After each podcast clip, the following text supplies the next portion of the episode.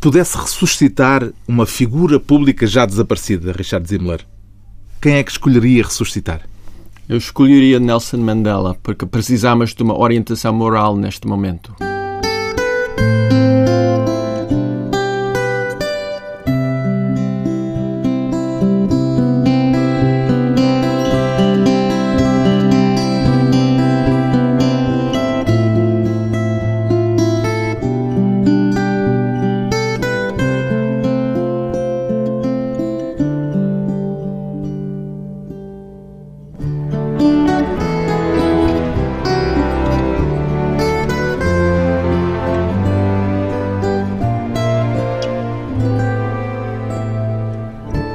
Richard Zimmler, 60 anos, escritor. Já votou, Richard Zimmler? Votei no estado de Nova York. E votou por correspondência. Exatamente. E votou Hillary Clinton, não é segredo ela, para ninguém. Pelo menos ganhará um, um voto. no estado de Nova York vai ganhar mesmo Sim. as eleições no estado Exatamente. e na cidade. Apesar de ser também a cidade de Donald Trump. Sim, mas Donald Trump não tem uma boa reputação na, na, cidade de Nova York. Tem só um edifício, não tem reputação. É, é edifício piroso ainda por cima. O Richard tem dupla nacionalidade. Sente-se mais português ou mais norte-americano? Mutante, sou híbrido, eh, os dois. Mutante? Mutante, porque eu tenho esta mentalidade Isso dupla. Tem um ar eh, um bocadinho assustador. De, não, não, eu gosto dos mutantes. Ah, Temos uma sociedade multicultural hoje em dia. É americana há mais tempo, pelo menos. Sim, sim. Evidentemente. há 60 anos. As, as minhas bases são americanas, então o cérebro, em grande parte, pensa de uma forma americana, é verdade. Daqui a pouco falaremos no novo romance de Richard Zimmler, O Evangelho segundo Lázaro, mas por agora é inevitável neste dia de decisões nos Estados Unidos, decisões que vão ter inevitavelmente repercussões a nível mundial e em Portugal também, claro, é inevitável. É inevitável, por isso, começarmos pelas eleições americanas. Com que sentimentos é que acompanhou a campanha eleitoral para a Casa Branca, Richard Zimmer? Com muita preocupação, porque, um, por um lado, temos um candidato, Donald Trump, que é primário, grosseiro, mal educado, ignorante e orgulha-se de ser um prepotente com a mentalidade de um ditador. E há milhões de pessoas que reconhecem nisso virtudes. Pois, é isso a parte mais assustadora da campanha eleitoral, que quase 50% da população, e mais do que 50% em alguns estados, vão votar numa pessoa completamente ignorante. Tem uma explicação para isso?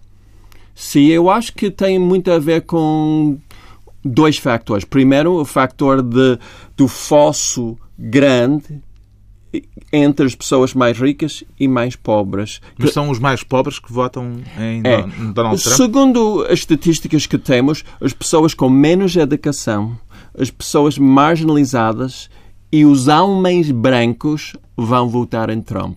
E também as pessoas mais idosas, as pessoas mais jovens, mais formadas, uh, mulheres com algum grau da escola de, de ensino superior, é, uhum. eles vão votar na Hillary Clinton. Surpreendeu esta, este aparecimento de um fenómeno uh, tão extremo como é, em certo sentido, Donald Trump? Sim, eh, confesso que eu fiquei surpreendido. Se calhar não devia ter ficado surpreendido, porque é consequência de uma sociedade de espetáculo o Trump aparecia na televisão, era um, uma vedeta na televisiva. O escritor eh, Jonathan Franzen eh, disse numa entrevista recentemente que o Trump é um produto de, do Twitter. Não é que fosse do Twitter Sim. diretamente, mas do, deste ambiente que uh, é formado pelas redes sociais e por uh, frases curtas, muito simples, é. curtas, 140 caracteres de cada é. vez. Em parte é isso, quer dizer, o discurso dele é um antidiscurso. É que eu sou rico, sou prepotente, eu vou mandar em todas as pessoas, vou mandar em China, vou pedir ajuda de, de Putin. Quer dizer, é um discurso de facto tipo Twitter. Ele tem muitas uh, soluções fáceis para problemas complexos. As soluções dele não são soluções, são frases para conseguir votos, mais nada. Hum. Uh, conhecendo a América, como conhece desde sempre, uh, Parece-lhe que este fenómeno é de hoje especificamente ou existia já de forma larvar há muito tempo na sociedade americana? Eu acho que já começou, por exemplo, com Reagan, que era um ator dos filmes B, quer dizer, mas que era um homem, sobretudo, conhecido por ser ator e famoso. E ele conseguiu ser eleito presidente sem qualquer qualificação. Antes ele era um péssimo governador do estado de Califórnia. Um, então eu acho que este fenómeno começou com Reagan e vai se ampliando com o tempo. E agora temos homens e mulheres de espetáculo que concorrem em todas as eleições. Vê alguma semelhança entre o fenómeno de Trump e, na Europa, fenómenos como a ascensão de Marine Le Pen ou também há quem Sim. faça comparações com fenómenos populistas como Sim. o Cinco Estrelas em Itália Sim. ou o Podemos em Espanha. Eu vou, vejo mais uma comparação com Boris Johnson na Inglaterra, porque Boris também é um palhaço. É um palhaço que diz tudo de uma forma muito primária, exprime a sua opinião como se fosse um facto e não é um facto. Então, o Boris Johnson é o, é o Donald Trump britânico para mim. Uhum estes fenómenos na Europa parece-lhe que podem vir eh, reproduzir aquilo que está a acontecer eh, na América ou as realidades são tão distintas que não há, apesar de tudo, eh, uma um ponto, um ponto de contacto Sim. imediato? Eu acho que é outra preocupação que eu tenho, quer dizer que os Estados Unidos vão exportar o neoliberalismo americano. Bem, isso provavelmente já existe. Já existe aqui, tempo, é, é verdade. Mas essa, essa anti-intelectualidade americana, que faz parte do neoliberalismo, ou seja, que nos Estados Unidos a própria palavra intelectual tem uma conotação negativa. Existe um orgulho em ser ignorante, em ser uh, em ter pouco educação. As pessoas com muita educação, que são muito instruídas, muito capazes, são suspeitas nos Estados Unidos. Isso é um fenómeno pouco europeu que pode ser exportado nas próximas décadas à Europa. Eu tenho muita preocupação. Este fenómeno Trump fê-lo, em algum momento, lamentar a democracia, Richard Zimler? Não, de maneira nenhuma. Lamentar o facto de pessoas ignorantes, como diz, Sim.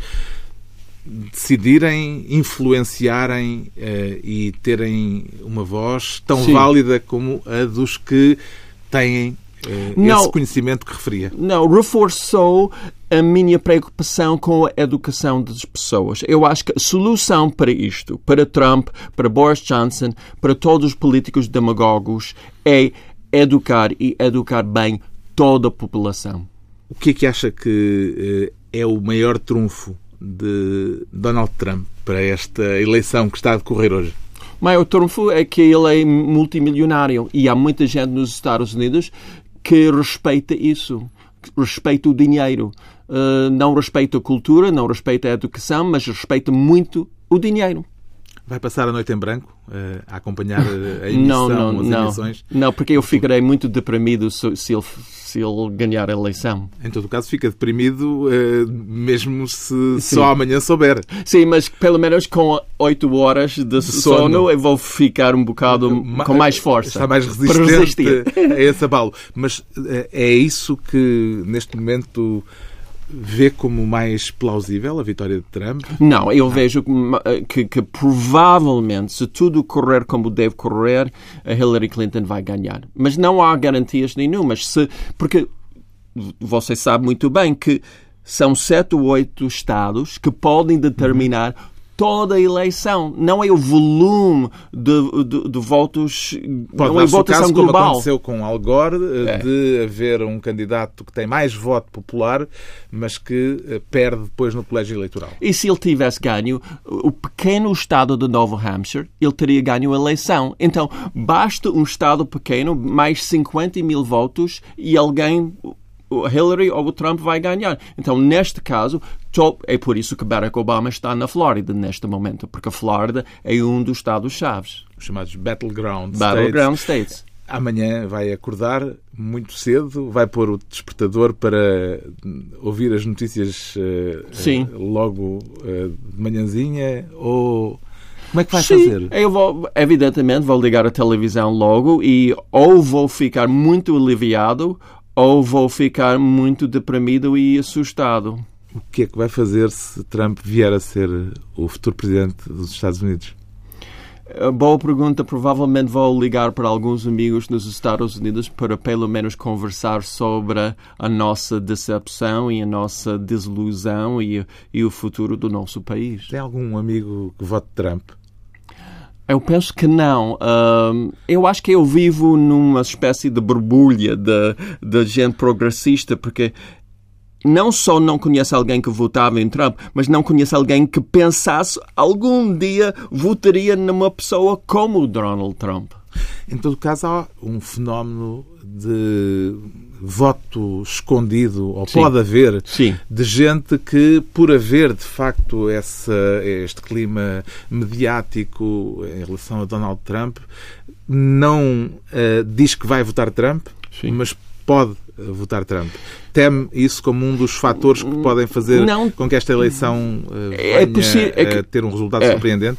É possível que isso vá acontecer, mas eu tenho mais medo das pessoas progressistas, jovens, uh, fãs de Bernie Sanders, que eles não vão votar. E isso pode dar eleição ao Donald Trump. As pessoas não votarem. Só falamos de facto de Trump, não falamos de Hillary, Hillary Clinton. Sim. É uma boa candidata? Ou é a candidata possível? É a candidata possível neste momento. Eu teria preferido muito uh, o Bernie Sanders, ele não conseguiu. Uh, Hillary, pelo menos, é uma pessoa, do ponto de vista social, dos, dos assuntos sociais, é progressista. Do ponto de vista financeiro, não sei, porque ela é, tem muitas ligações à Wall Street e os grandes bancos. Big money. Big money. Também do ponto de vista da política estrangeira, não sei, porque ela votou a favor da guerra no Iraque, por exemplo. Então, Hillary, para mim, do ponto de vista social, é excelente. Direitos para mulheres, uh, dire uh, igualdade entre negros e brancos, etc, etc. É, é, muito superior, não há comparação. A possibilidade de Donald Trump vir a ser presidente dos Estados Unidos daria um romance interessante, Richard Zimler? Sim, daria, mas eu acho que seria alguém como o Tom Wolfe, que do, domina essa linguagem de parodia. É, que poderia escrever um excelente romance. Não é propriamente o meu feitio, porque eu fico assustado demais. É melhor que a realidade não nos leve para a ficção. Exatamente. Depois de uma breve pausa, voltamos com Richard Zimler e o Evangelho segundo Lázaro.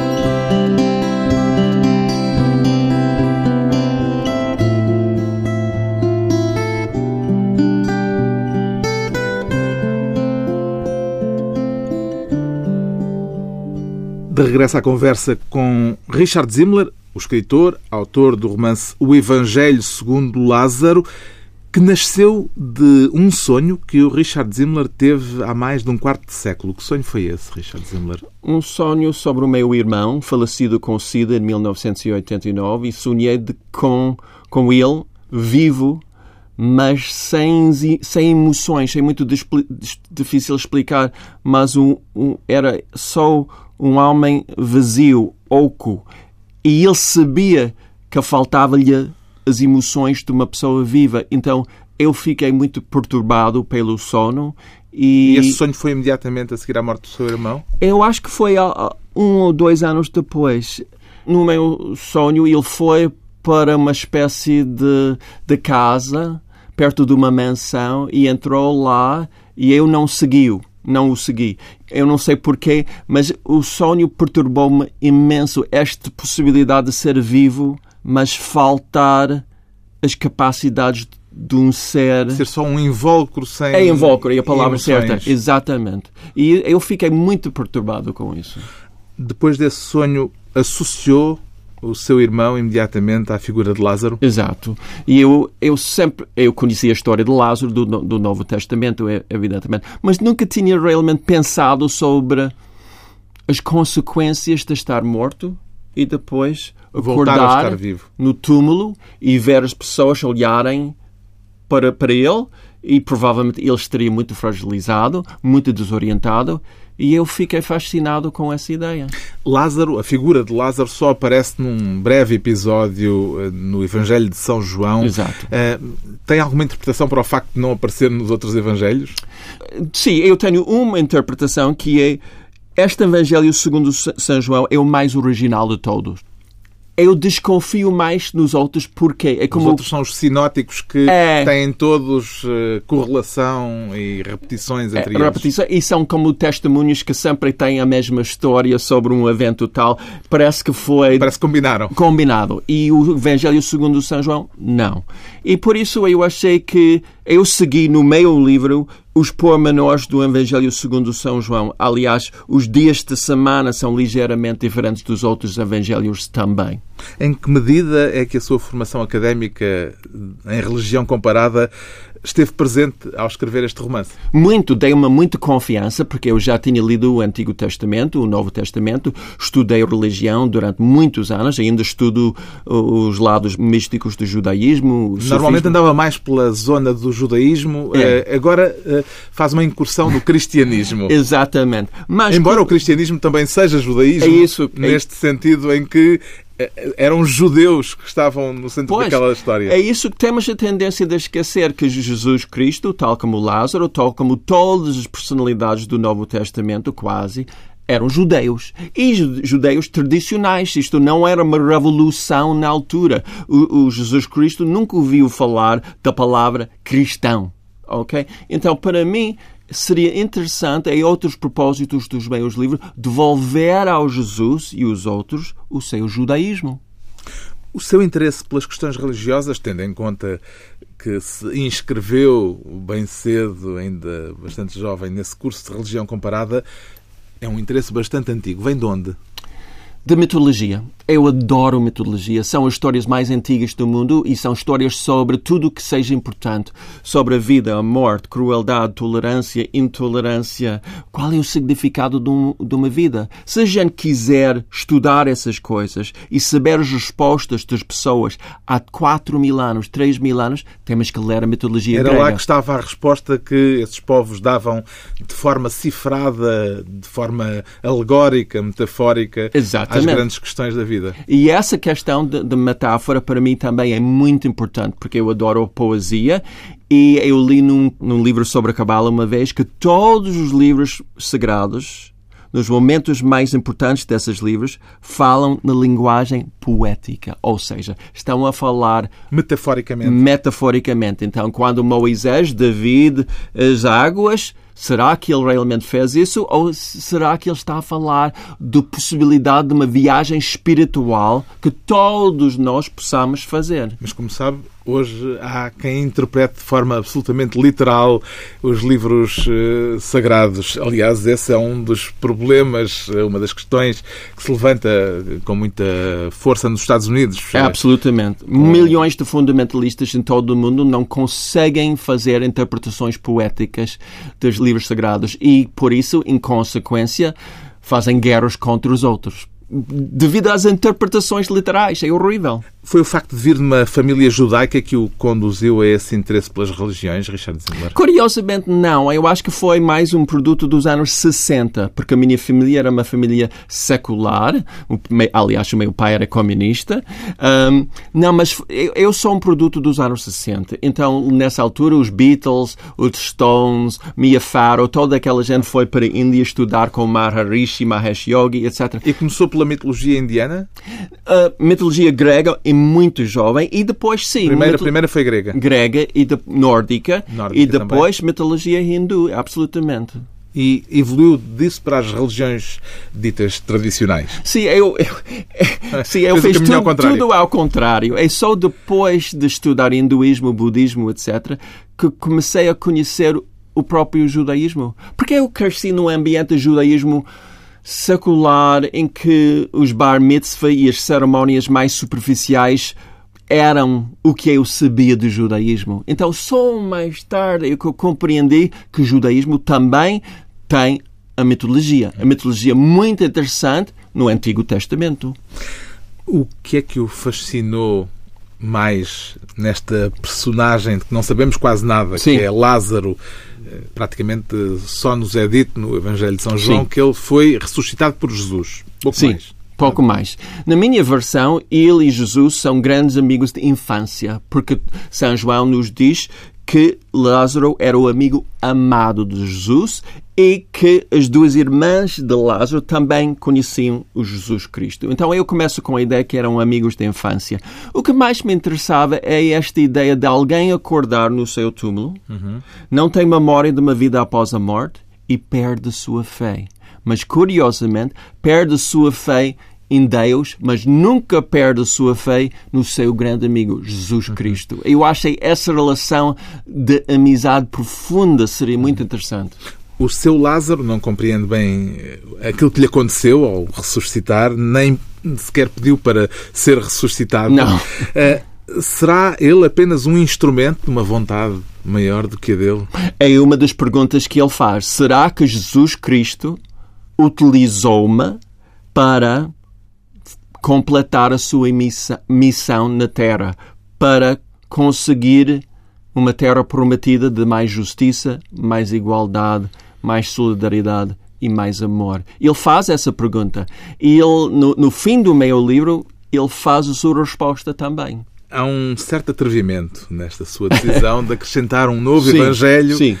aos evangelhos eh, que para os cristãos são sagrados. Sim.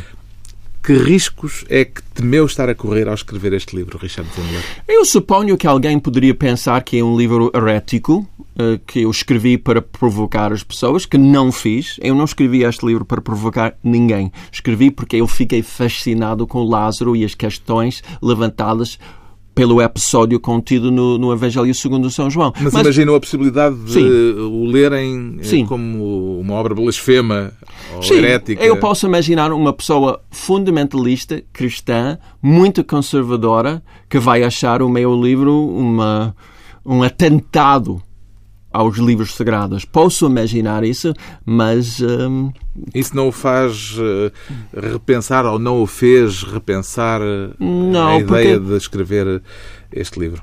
não, porque eu achei que é muito importante seguir as nossas paixões, seguir a pista que nos parece mais adequada para conseguir o que nós queremos contribuir para o mundo.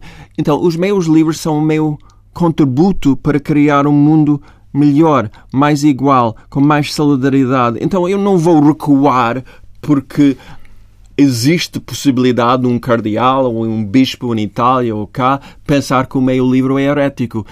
Na minha opinião, ele tem todo o direito de pensar isso, mas na minha opinião não está certo, está errado. Os perigos de mexer nos assuntos de fé eh, não fazem eh, com que Richard Zimler retroceda. Depois de mais uma curta pausa, vamos voltar com o escritor português Richard Zimler.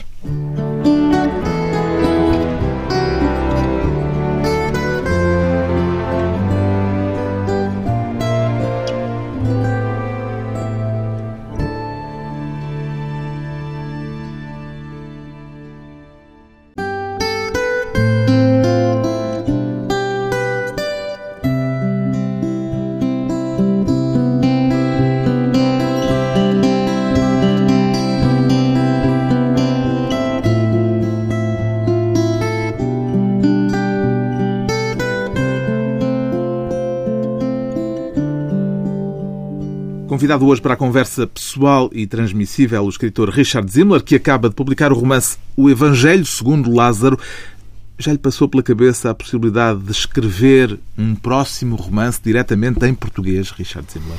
Não, eu acho que não sou capaz. Temos que reconhecer as nossas limitações. Eu já escrevi três livros para crianças em Justamente, português. era isso que eu queria É. perguntar-lhe. É Se essa experiência eh, dos livros infantis, nomeadamente o último, O Cão que Comia a Chuva, eh, se foi uma experiência que o fez pensar num volume maior de palavras e Não. numa obra de maior folgo. Não, convencei-me ao o contrário, de que eu tenho as minhas limitações. Sim, senhora, eu posso escrever um conto de 10 ou 20 páginas para crianças com um vocabulário reduzido, mas um romance de 450 páginas com todas aquelas emoções de adultos, não, não sou capaz. A experiência de escrever uh, diretamente uh, em português os livros infantis, uh, que dificuldades é que lhe revelou?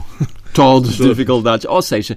Teve de se rodear de gramáticas e dicionários? Não, porque um, eu tenho a minha maneira de falar e se calhar é uma maneira menos complexa do, de uma pessoa que tivesse nascido em Portugal, mas uh, eu domino essa linguagem minha, uh, a minha versão de português.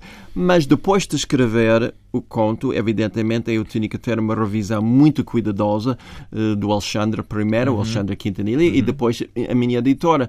E falta-me confiança a isso, falta-me confiança de saber, olha, se eu sei que o que, é que eu escrevi está certo em termos gramáticos depois das revisões, mas será que eu escrevi alguma coisa interessante, Sim. cativante? Porque o meu português às vezes não dá para eu distinguir entre uma coisa muito poética e bonita e uma uhum. coisa simplesmente utilitária. Sim. Quando fala em português, como nesta Sim. conversa que estamos agora a ter, já pensa em português ou ainda está a traduzir os seus pensamentos a partir do inglês? Não, felizmente não tenho que fazer a tradução, é tudo em português. Mas numa primeira fase, imagino, é isso que acontece sempre que falamos uma língua é. que não é a nossa língua de. Absolutamente. De, de, Aliás, de esse período de transição entre fazer sempre uma tradução e pensar diretamente em português foi uma transição complicada para mim, porque criou uma certa confusão em minha cabeça. Eu acho que tem a ver mesmo com. Uh, Os hemisférios cerebrais? É, com o cérebro, ou seja, a diferença entre pensar em inglês e fazer a tradução e pensar diretamente em português a diferença é gigantesca para o cérebro e criou-me muitas confusões durante um período de um ou dois anos. Foi quando veio para Portugal ou foi, foi... antes já, já pensava em português? Não, foi mais um, dois, três anos depois de chegar cá. No princípio dos anos 90? Exatamente. Veja lá se reconhece estes versos, Richard Zimmer. Se te dissesse que as andorinhas madrugadoras de Lisboa me falam das suas alegrias e misérias, na linguagem da pedra e das buganvílias, compreender-me-ias? Sim, eu escrevi esse poema. este poema? É. Eu gosto de escrever poesia. Escreveu-o em português? Em português. Aliás... Isso há... foi um desafio do Diário de Notícias Exatamente. para escrever sobre o Santo António, se não me engano. É, não me lembro exatamente sobre Lisboa, talvez. Lisboa, Qualquer Santo António. Uh... Acho que foi para o dia de Santo António Exato, sobre Lisboa. foi isso mesmo. Eu sou mais capaz de escrever poesia diretamente em português do que prosa, porque eu acho que eu tenho ouvido bastante desenvolvido, não só em inglês, mas também em português.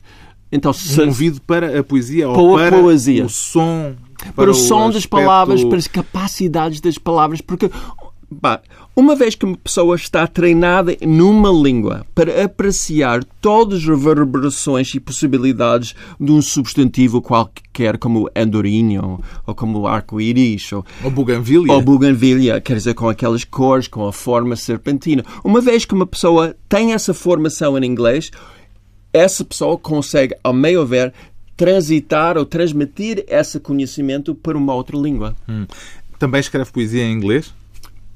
Poucas vezes, porque eu tenho... Houve uma hesitação qualquer que eu gostava de Porque eu não sou poeta, eu não sou poeta, eu nunca diria que sou poeta, sou prosista, mas o que eu tento fazer é utilizar todas as técnicas de poesia na minha prosa, aproveitar o som das palavras, o ritmo de uma frase. Qualquer prosista que não faça isso não vai ser grande escritor. Nos seus primeiros tempos de vida em Portugal, no Porto, adaptou-se logo bem ou houve choque cultural? Choques culturais todos os dias, enormes. Mas eu nunca tinha ensinado. Agora cheguei às aulas e comecei a ensinar jornalismo, jornalismo comparado, em português. E os alunos portugueses, nessa altura, reagiram a mim de uma forma muito diferente dos alunos americanos. Eram, por exemplo, muito mais passivos. Queriam sempre receber... Muito mais passivos. Passivos. Queriam receber as informações e devolvê-las nos exames. O jovem americano, pelo menos no meu tempo, era muito mais dinâmico. O jovem americano onde? Em que costa? Uh, costa Este. Costa Este Nova York. Nova York. Uh, porque também viveu em São Francisco, São Francisco. Lá não deu aulas? Não. Porque nós, nós, os americanos, somos treinados a participar adoramos participar, se calhar é um exagero, não sei. Mas quando um professor fazer uma, faz uma pergunta aberta sobre qualquer o que é que você pensa do jornalismo em Portugal. A maior parte das pessoas quer. Temos o braço do ar, estamos, queremos participar, mas em Portugal eu percebi logo que não é bem assim em Portugal. Primeiro estamos a ver quem é que vai responder. E o aluno português pensa que há uma ratoeira. Pensa que o professor está a fazer uma pergunta para apanhá-lo numa ratoeira. E nunca passei pela minha cabeça essa possibilidade. Também acontece, por exemplo, imagino que já lhe aconteceu várias vezes nas sessões com autores em que é aberta a conversa aos participantes, ao público em geral. A primeira pergunta é sempre mais difícil. É. Nunca surge imediatamente. Não, o, o público português é muito tímido. Pensa, pensa logo o que é que eu descobri que fiquei muito desapontado é que os alunos aqui pensam, não querem participar porque pensam que os outros vão fazer troça deles. E eu, eu sempre daria, dizia nas minhas aulas, um país em que temos medo de dizer a nossa opinião porque eventualmente alguém possa fazer troça do que nós dizemos, oh, desculpe, esse país não vai a lado nenhum. Desculpe. É o, é o que sente ainda hoje? É, eu sinto ainda hoje que existe uma grande passividade em Portugal em relação à educação, em relação à política. Felizmente, eu acho que esta nova geração, na minha opinião, está a reivindicar mais os seus direitos e as possibilidades para uma vida melhor. A sua vida agora, desde que o seu marido, Alexandre Quintanilha, é deputado, tem-se repartido entre o Porto e Lisboa. Isso alterou-lhe, imagino, bastante as rotinas, nomeadamente as rotinas de escritor, as rotinas de escrita. Como é que faz? Uh, escreve no comboio? Não sou capaz de escrever no comboio ou nos cafés. Conheço amigos escritores que conseguem fazer isso. Não, eu tenho que escrever... Tem que estar à secretária? Em casa, em casa, no meio ambiente no meio zona de conforto. Agora tem vários ambientes. Tenho, é, pelo Escreve menos... melhor no Porto, em Lisboa ou na casa que também tem no Minho. Agora é igual. Uh, levou bastante tempo para eu sentir-me confortável em Lisboa, no meu novo espaço, mas agora é igual, porque quando eu realmente estou a escrever um romance, estou num universo paralelo. Não estou em Lisboa nem no Porto. Estou na minha história, estou com as minhas personagens. E por isso, quando estou a escrever bem, não estou no planeta Terra, estou num outro sítio. Se uma das pessoas que nos está a ouvir neste momento ainda não tiver lido nenhum dos seus livros Sim. e quiser saber por qual deles começar, qual é que o Richard Zimmler lhe aconselharia, em primeiro lugar? É uma pergunta difícil, mas. Há ordem de entrada, há, é... há, há é portas de entrada melhores umas que Sim. outras? Eu acho que há livros mais acessíveis do que outros. Eu acho que o último Cabalista de Lisboa, por exemplo. Que é o é primeiro um, romance? É um primeiro muito acessível. É uma espécie de page turn, que é um thriller, as pessoas vão, uhum. vão Virar a página, virando as páginas. Uh, mas é, insaciavelmente. É, esta também, o Evangelho segundo Lázaro, é, porquê? Porque eu acho que é um livro que qualquer pessoa vai compreender, porque lida com as emoções mais importantes da nossa vida, lida com a morte e o amor. Todos sabemos o que isso é. Então, todos temos que planear a nossa vida para a morte e quem vive sem amor hum, está a faltar uma coisa muito importante. Depois de 10 romances publicados, são já muitas as portas de entrada Sim. para a obra de Richard Zimmler. O romance mais recente de Richard Zimmler chama-se O Evangelho segundo Lázaro, edição Porto Editora.